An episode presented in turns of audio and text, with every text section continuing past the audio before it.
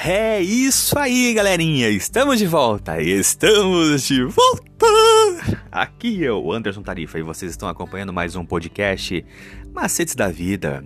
E hoje, dia 12 de agosto de 2021, quinta-feira, você que está aí ouvindo esse podcast, nós estamos trazendo como tema principal reproduzidos entre igual, iguais. E o tema geral desse trimestre é sexualidade. Então, continue acompanhando e vamos ouvir agora a nossa meditação de hoje. Outro tema que encontramos no relato da criação é a capacidade que Deus dá a certas criaturas de se reproduzir. O clímax do assunto é encontrado no versículo 26, no qual Deus, descrito em sua pluralidade, façamos a nossa cria de acordo com a sua semelhança. É evidente que os, os eventos ultrapassam a compreensão humana, mas algumas observações apontam para a profundidade da mente de Deus dentro da criação do ser humano. Primeiro, existe uma pluralidade de iguais. Embora seja necessário esperar até o Novo Testamento para encontrarmos o ensino explícito de que a divindade é composta de três pessoas iguais, o próprio Antigo Testamento apresenta muitos indícios dessa pluralidade em uma singularidade. Isso você pode encontrar lá em Gênesis 11, 7 ou em Isaías 6, 8.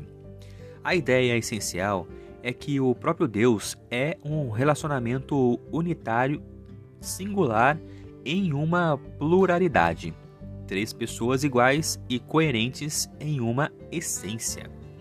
E segundo, o segundo conceito é que todo o universo, o mundo em que vivemos e a criação de Deus foram feitos para ser relacionais. A criação é social. Deus é amigo e acolhedor. Desde o início, Deus não era alguém solitário, mas um ser em interação social dentro de sua pluralidade singular.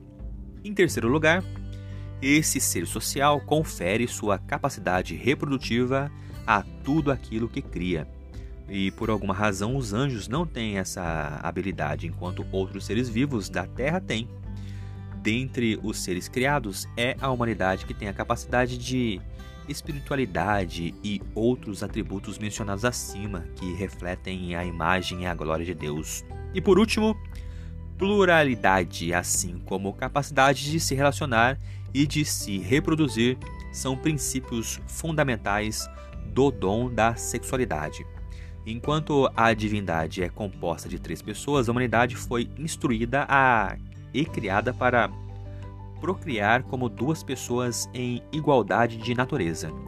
E assim como as pessoas da Trindade estão unidas coeternamente, a aliança do casamento é um símbolo desse vínculo divino, unindo duas entidades iguais singulares como uma.